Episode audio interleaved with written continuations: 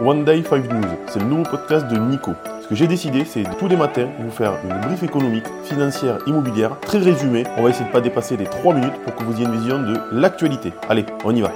Bienvenue à cette actualité du mardi 8 août 2023. Commerce extérieur, la France diminue son déficit au premier semestre. Après une année difficile, le commerce extérieur français montre des signes de redressement.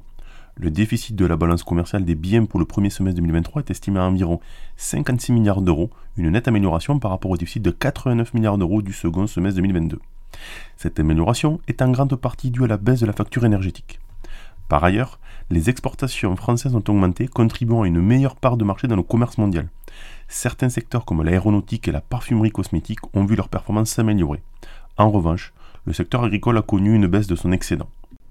France, des signaux naissants pour une réindustrialisation. La France semble montrer les premiers signes d'une réindustrialisation bien que fragile. Après des décennies de désindustrialisation, le pays voit une augmentation de la part de l'industrie dans la valeur ajoutée, atteignant 12,5% en 2022.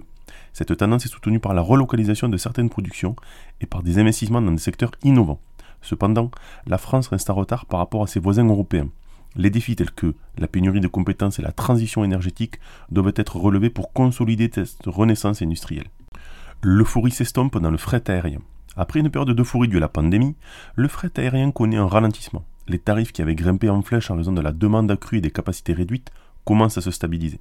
Cependant, le secteur reste confronté à des défis majeurs, notamment la hausse des coûts du carburant et les perturbations dans les chaînes d'approvisionnement mondiales. De plus, la concurrence accrue des modes de transport alternatifs, comme le maritime, met également la pression sur le fret aérien.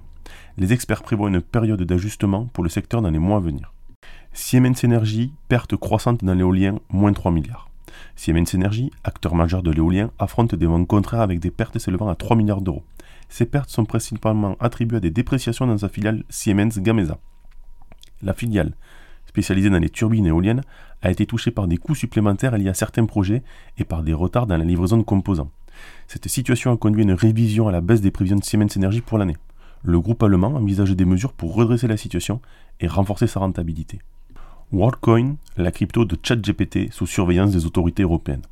WorldCoin, la crypto-monnaie lancée par le fondateur de ChatGPT, est désormais dans le collimateur des régulateurs européens. Les autorités s'inquiètent des risques potentiels associés à cette monnaie numérique, notamment en matière de protection des consommateurs et de la stabilité financière.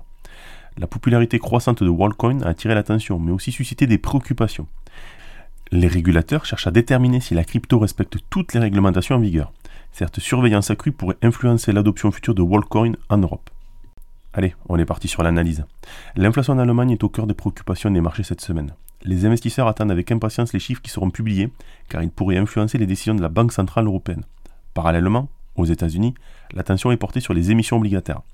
Les marchés suivront de près ces émissions pour évaluer leur impact potentiel sur les rendements obligataires. Une augmentation des rendements pourrait exercer une pression à la baisse sur les marchés d'actions. Ces deux événements sont cruciaux pour comprendre la tendance économique actuelle en Europe, mais aussi aux États-Unis. C'est tout pour aujourd'hui. Bonne journée à tous.